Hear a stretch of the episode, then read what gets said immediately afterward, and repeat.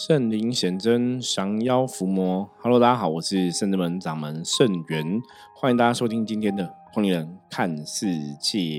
好的，我们今天呢要来跟大家聊的话题，吼，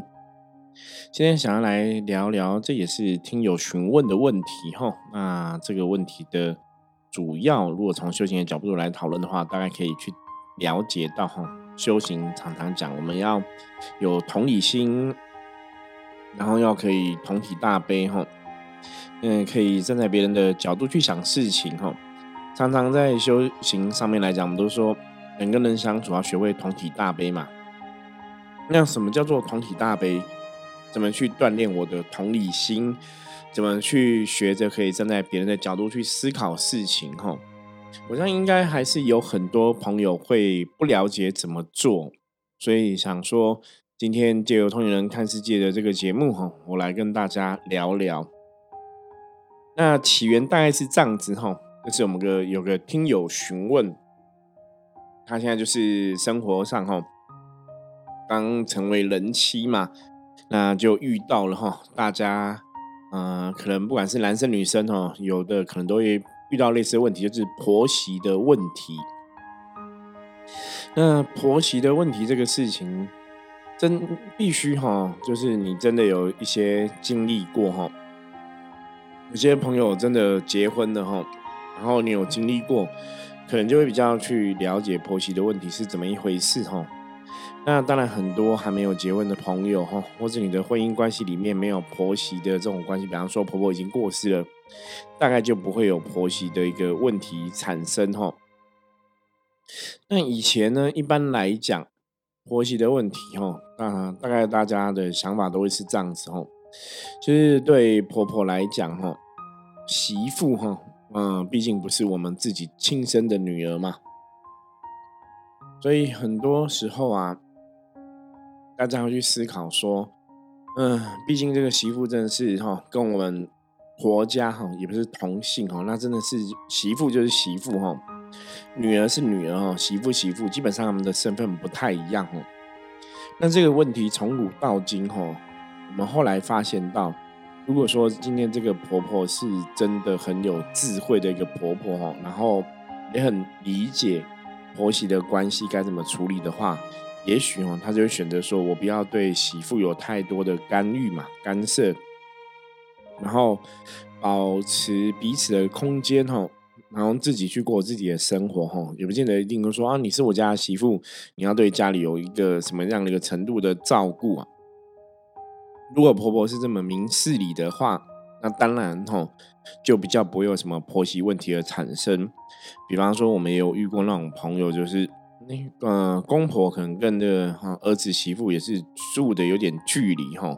那平常也没有什么太多生活上的一个连接在哈，就大家彼此做好自己的事情，这样子。那偶尔可能见个面啊，吃个饭然后家庭聚会一下，是偶尔也不是常常哈，不是说每个月或是每个礼拜这样子哈。所以基本上相处起来也不太会有什么婆媳问题哈。那个就是哈，可能媳妇运气比较好，遇到一个比较明事理的婆婆哈。那当然现在也是有很多的。公婆也是都很明事理哈，也不会有这样的状况。那的确哈，以我们的工作的一个角度来讲，或是说以我们实务上哈，很多客人来询问，也会去问到类似的问题。那比方说跟婆婆相处关系不是很理想啊，那老公可能也无法去帮到什么忙哈。因为对老公来讲哈，啊，我们讲婆婆就是妈妈哈，老公的妈妈哈。一边是妈妈，一边是老婆哈啊，也许老公也是很爱妈妈哈，那也很爱老婆，那怎么办？男人在这种婆媳问题当中哈，我们遇过很多的状况，他真的就是夹在中间哈，像那种夹心面包一样哈，就会很麻烦哦。那以前的嗯遇过的一些哈客人的经验是，可能比方说很年轻就结婚啦。那遇到婆媳问题的时候，不晓得怎么处理哈。妈妈讲什么，他就会心情不开心，然后希望老婆配合，可是老婆也难配合哈。老婆讲什么，他也觉得心情不开心，变说两边的说法都让老公哈，或是让这个儿子的这个身份很难为。那到最后他可能选择置之不理的话，哈，那个问题会有进步吗？不会，就婆媳问题，它只会继续恶化。那后来有一些哈结婚遇过这些问题的一些老婆，比方说他们已经离婚了哈，然后遇到这种问题离婚了，哎，很多就会去知道说，以后哈如果遇到婆媳问题，老公应该要怎么做哈。那我这边也跟大家分享我以前哈就是处理的客人的经验，他们就在讲说哈，老公其实很重要。就是老公必须在妈妈面前呐，要学着去讲媳妇的好话哈，讲媳妇可能做的不错的一些点，让妈妈知道，或是帮媳妇去做人哈，就是对待妈妈的一些付出啊，比方说买个东西给妈妈时候，说是媳妇买的啊哈，或是呃在一些互动过程里面，都要去在妈妈面前讲媳妇的好话，那也要学着在老婆面前去讲妈妈的好话哈。那通常哈，这是我之前听过，就是有些离婚的女生，后来他们讲的，她说老公如果这样做，应该就是比较容易哈，婆媳的问题会比较减低跟降低。那我觉得会这样子去讲的，基本上算是一个合格的老公，你知道吗？就是懂事情哈，或是懂怎么处理婆媳问题的老公，或是说他真的有一些经验。可是大多数啊，嗯，大多数的朋友应该。男生来讲的话，一开始遇到婆媳问题哦，应该都没有什么经验，或者说要怎么处理哦，应该大多数都是不晓得怎么处理，所以这个问题就会很麻烦哦。那就像现在听友询问的这个问题的状况哈，老公就跟他讲说：“哎，那你是一个修行人呐，你在接触修行啊哈，那你是不是可以对妈妈更有一些包容心哈？啊，是可以更体谅她一点。”我就会跟这个听友讲哈，我说逻辑上来讲好像是这样子没错哈。一般的人我们都会对修行的朋友哈，或是说你是在做修行的功课的人，或者说哎你的确也对修行是有兴趣，你也想要透过修行让自己的人生越来越好。一般人会对这样的朋友，对这样修行的朋友哈，会有一些要求，是一些想法，觉得既然你在修了，你是不是要更有一些慈悲心啊？或是你要更可以同体大悲哈哦，一般人都会这样子想哦。那我刚刚前面讲说，这个逻辑上哦，听起来也没有不对哈。的确哈，以我以前跟别人讲过的，或是我们在《通灵人看世界》这个节目提到的一些能量的法则来说的话，基本上人跟人相处的一个关系啊，不管是哈婆媳啊，或者你跟同事啊，跟你跟家人啊哈，就是。人跟人相处的关系，一直以来应该应该是哈，要怎样懂得多的人要包容，懂得少的人哈，懂得多人要包容，懂得少的人。嗯，像之前哈，我认识一个长辈，他就有讲哈，他就分享，因为现在嗯，应该在二十几年前吧，二十差不多二十几年前哦，那时候台湾很兴很丰盛的，我记得有一段时间是很很很。兴盛哈，很兴盛，大家都去上什么自我成长的课程等等的哈。啊，那因为那时候我在保险公司上班嘛哈，那自然也接触很多这种自我成长的啊，或者传直销公司公司的一些朋友哈，他们就有这种自我成长的课程啊，口语表达、口语训练的一些课程。那那时候我一个长辈就讲过哈，我长辈有去上这些课，他讲说，像我们年轻人哈，如果今天你在你的成长过程中，或是你的确是有去上过一些课哈，你你你可能书读读的比较高嘛哈，可能大学毕业，那以前老一辈的爸爸妈妈或者爷爷奶奶他们以前那个年代，毕竟比较辛苦，有些可能只有小学毕业而已嘛哈，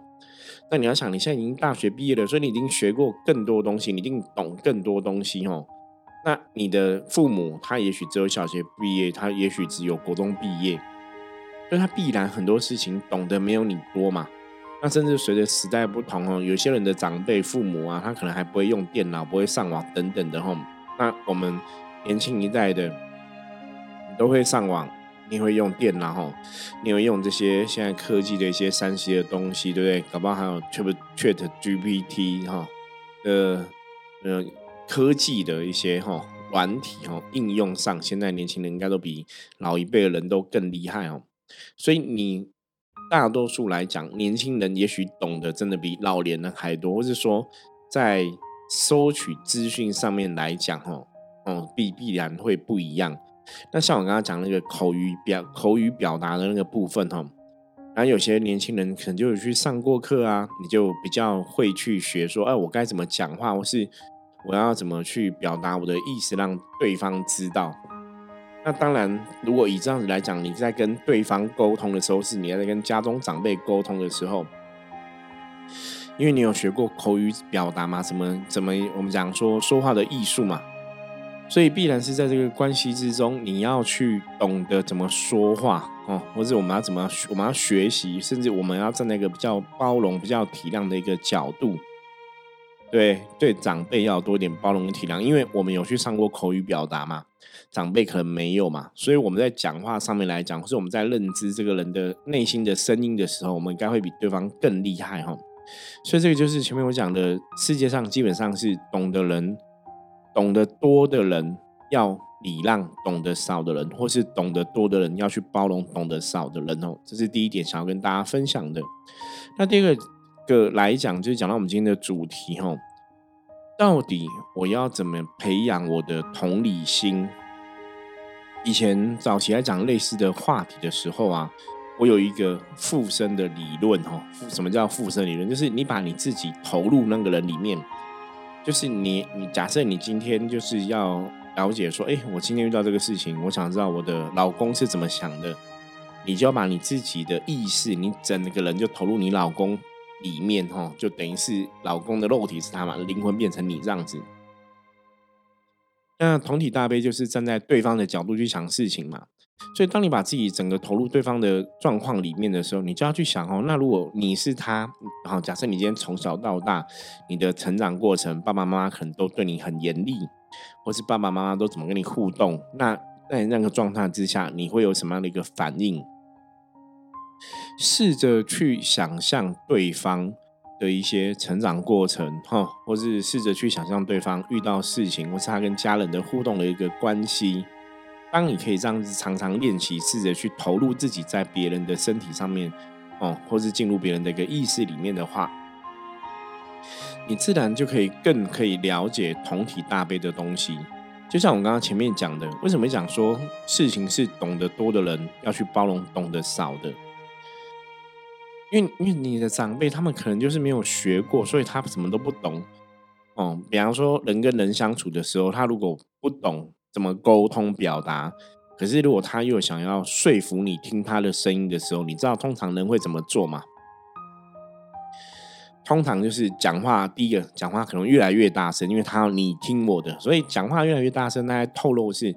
我讲的是对的，你要听我的哦，或者说。我觉得我的意见是最好的，你要听我的。嗯，通常会讲的越来越大声。那如果讲的越来越大声，你还听不懂，他可能就会咆哮，有没有？或者他可能就会愤怒，会生气。啊，生气、愤怒是什么？为什么生？明明两个人在沟通事情，明明两个人在讲事情，为什么讲到后来有某一方很特别生气？因为表示这个沟通的内容、讲事情的内容不符合他内心的期待，对不对？不符合他内心的想法嘛？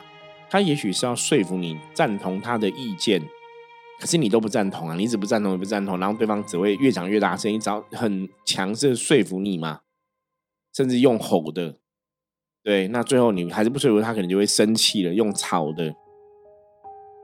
所以如果你聊过、你学过，比方说人跟人沟通的一些状况哈，你知道说怎么去表达说话的方式，怎么去说服别人。你当然就不会用这种咆哮、用这种吼的方法嘛。可是你不会用，不代表对方不会用啊，因为对方可能没有上过这样的课程嘛。所以你对方对方在表达这样的状况，他的愤怒、他的情绪，他大声讲话，我们要站在他立场去思考，为什么他会这么在意？为什么他会大声讲话？为什么他会这样子做？他透露出来的他的内心声音，他在想什么？这就是我刚刚前面提到的附身的方法嘛，你把自己投入别人的内心里面嘛，你才能去练习同体大悲。我我我举个例子哈，像我以前曾经哈，在我家里哈，然后你知道那种汽车啊，都会装那种防盗器嘛，就是有人偷打开窗户，它就哔哔哔哔哔会这样叫嘛哈。我就在有一次在我们家哈，那时候在泰山的家这样子，然后我们家是住五楼。然后就听到，哎，我我爸爸车怎么防盗器开了在叫？嗯，我就跟我父亲，然后就攀着阳台看外面，就就看到说，哎，我们家车子的车门被打开了，表然后里面好像有个人在那边影子在，就对了，就像有人来偷东西这样子。哦，我就很紧张，马上很快速哦，就拿给一些我拿棍子啊什么的，就赶快从五楼冲到一楼，冲超快这样子。就你知道我们冲到一楼看到什么画面吗？我看到一个小男生，大概六岁、七岁、七岁、八岁，就一个小男生，很小，那小学可能三四年级还是四五年级吧，就是一个小男个个子很小的小男生，然后那边偷东西这样子，偷那个车上的钱，然后拿东西，所以我们就当场抓到了嘛。那你抓这个小孩子也是头很大，你知道吗？哈，也不晓得怎么办哈。那当然也是有报警处理嘛，哈。那报警处理，后来警察就就去找这个小朋友的家人来嘛，哈，我们就知道说他家人大概是谁这样子，然后就跟小朋友讲嘛。那我那时候记得好像有去到小朋友的家里面哦，因为他好像不知道是不是惯犯是吧？反正警察看到小朋友就知道他是谁这样子吼。然后就有去他家里面，然后就跟他家人讲，这样因为警察带小朋友回家，我记得好像是这样子，不是不是在警察局里面，是带小朋友回家，然后跟他家人讲哈，然后我们有去，然后我有跟他的家人讲说啊，小朋友这样子，你们可能要顾好一点啊，什么什么什么的哈，之类大家在讲。然后小朋友家里面哈，你到他家里，你就看他家的那个状况环境啊哈，的确哈不是非常好。哦，然后他好像也是隔代教养，就是爷爷奶奶在照顾哈，啊，然后我去的时候，我记得也没有看到什么父母就对了，因为也没有问到那么细哈，就爷爷奶奶在照顾这样子，所以哈，你就大概可以想象吧，就是其实那时候我们也没有说要去追究，因为我不晓得那种，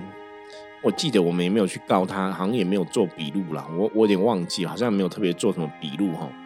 因为警察问我们的意见，就好像有网开一面这样子，因为那是非常久以前的事情了。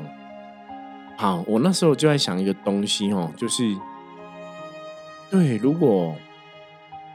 就是为什么他要偷东西、偷钱哦？那是不是真的？就是因为小朋友很小嘛，你表示你真的没有钱嘛？吼，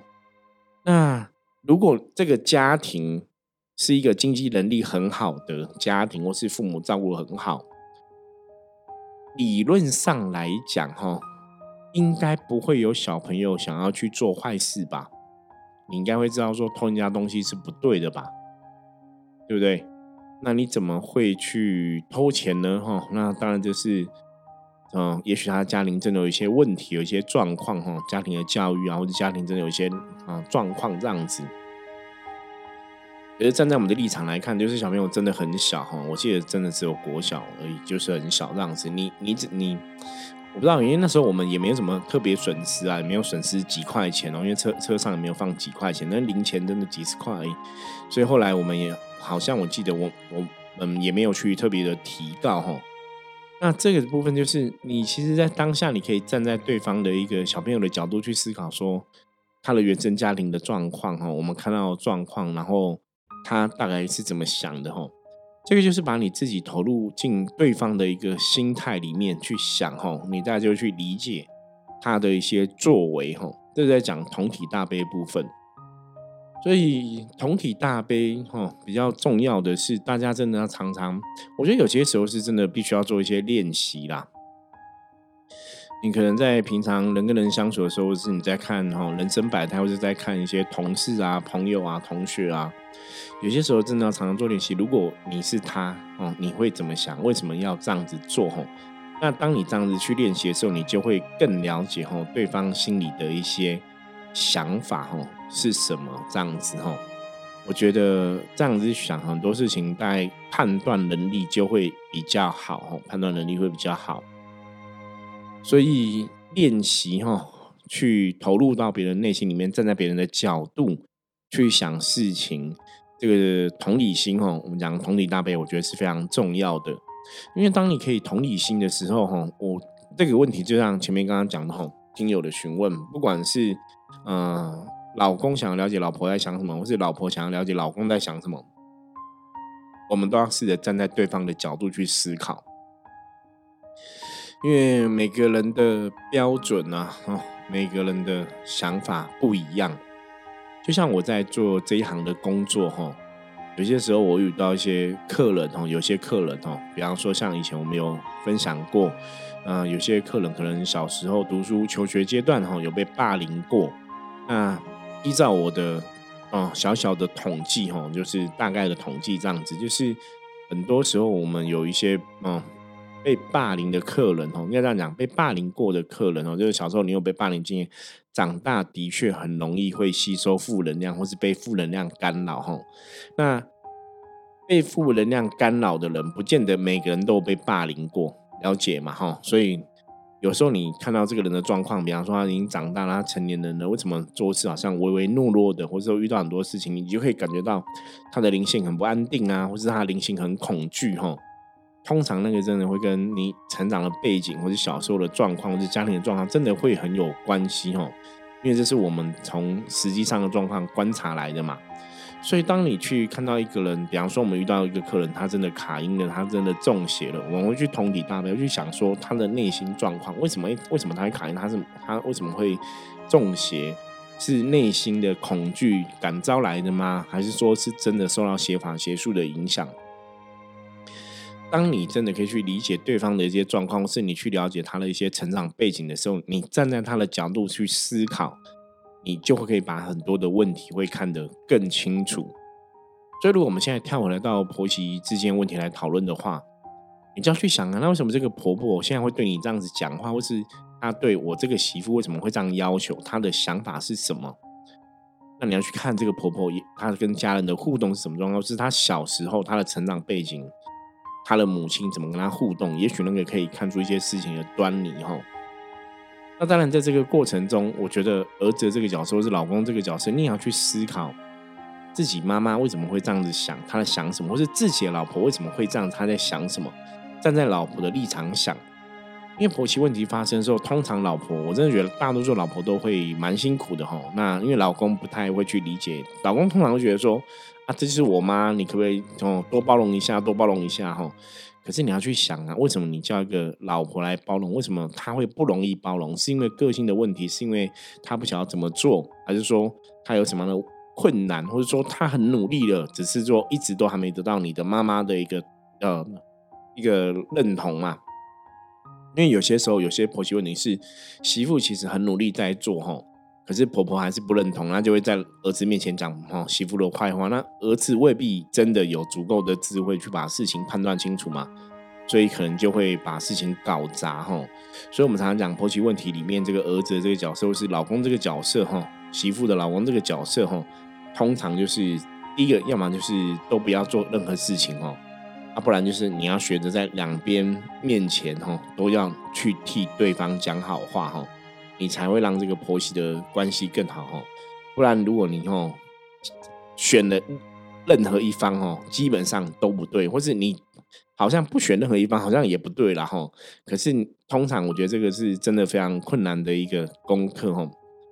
所以儿子的这个角色，老公这个角色哈，最好还是要学着在两方面前替两方讲好话。也不能选择都置之不理啦，你置之不理就是让婆媳自己去厮杀嘛，那也不好吼。然后你真的吼，我劝大家普天下的老公吼，要多站在自己老婆的立场哦，因为通常我们看到这种案例吼，有时候媳妇是真的比较辛苦啊，有当然有一些案例是婆婆比较辛苦吼，可是我们还是要站在一个客观立场，就是去体谅对方，不管是体谅妈妈的想法，体谅婆婆的想法。如果你这个老公你是一个明事理的，你真的看出来说好像是。妈妈要求比较多哈，那你的老婆就很辛苦，你就要去多体谅老婆哈。那如果是老婆真的不是那么配合，或是老婆真的比较不 OK 的话，你可能就要多体谅一下妈妈哈。我觉得那个中间人要做得好很重要哈。那甚至是要站在老婆立场去替老婆想哈，然后去帮助她跨过这个难关，也要站在婆婆和妈妈立场去替。婆婆想替妈妈想哦，帮助她跨过这个难关哦。所以以上哈跟大家讲哦，同理心的训练哈，真的是你只能透过平常常常练习哦，一次两次，我们讲不经一事不长一智嘛。所以也许在人生的不同的时段阶层哈的一个状况里面哈，然后我们常常去练习，或是真的遇到一个事情，然后从这个事件中，从这个事情中去学习，哈，大概只有经过这样的方法，才会让你成为一个越来越成熟，是越来越能够替别人着想的人，越来越能同体大悲，吼。那当然，如果各位听友吼有不了解到底该怎么做吼，我觉得你有一些状况，你可以把真实的状况啊哈，哦，可以跟我们来说吼，啊，一样加入我们的官赖的官方网站吼，跟我们来说。那如果有些问题，我们也是可以透过象棋占卜给大家一些建议，该怎么做会比较好吼。象棋占卜是可以算出来这样一个状况的。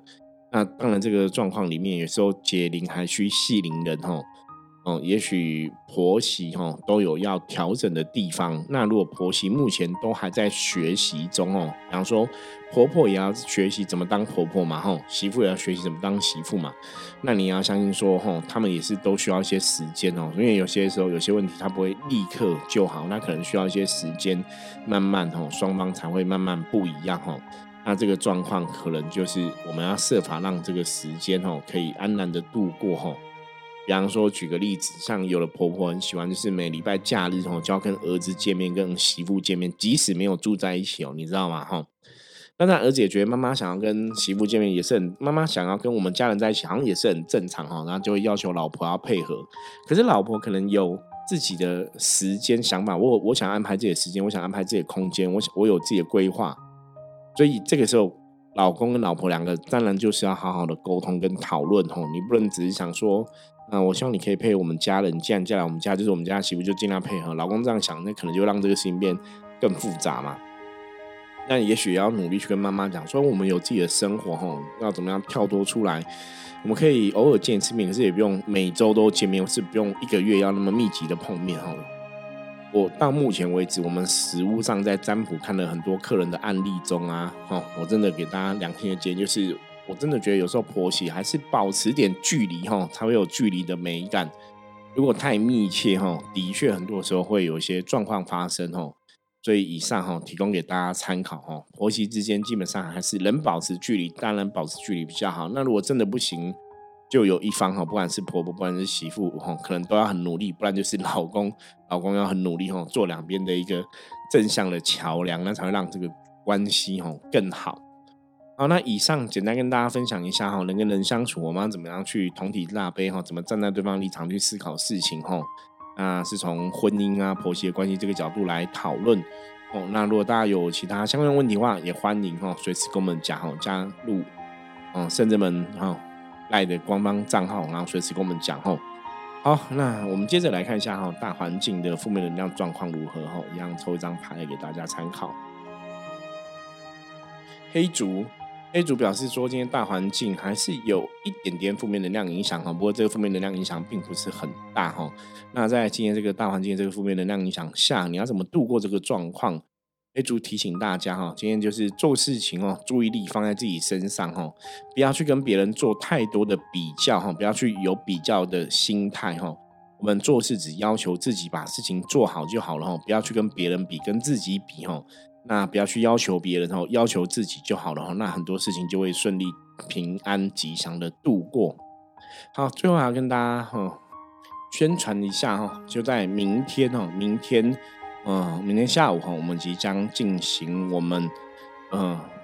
p a c k e s 的节目一千集的听友见面会哈。那欢迎大家哈，可以来参加我们的活动哈。我们下午要跟大家一起去看哈《梵蒂冈驱魔师》这一部电影，然后看完之后，我们有一个。啊，参叙哈，然后跟一个小小的座谈分享哦，就是讨论这个电影跟福摩斯的之间的呃一些看法这样子哦，就到底电影演的是真的假的，那会不会真的有这样的状况哈？我们会有一个小小的座谈跟大家分享哈，就是相见欢这样子哦，所以欢迎大家哈，可以哈，明天哈，如果你明天下午有空，明天傍晚有空哦，明天有半天的时间哈。可以来参加一千集听友见面会活动哦，欢迎大家赶快哦，今天是最后一天哦，如果你想要参加的话，赶快给我们报名哦。那下面都有一些报名的资讯哦，请大家再好好参考一下哈。那有时间的话，欢迎大家明天下午一起跟我们来看电影，然后参加一千集听友见面会有活动。好，我是深圳门掌门盛元，那我们今天分享就到这里，我们明天见，拜拜。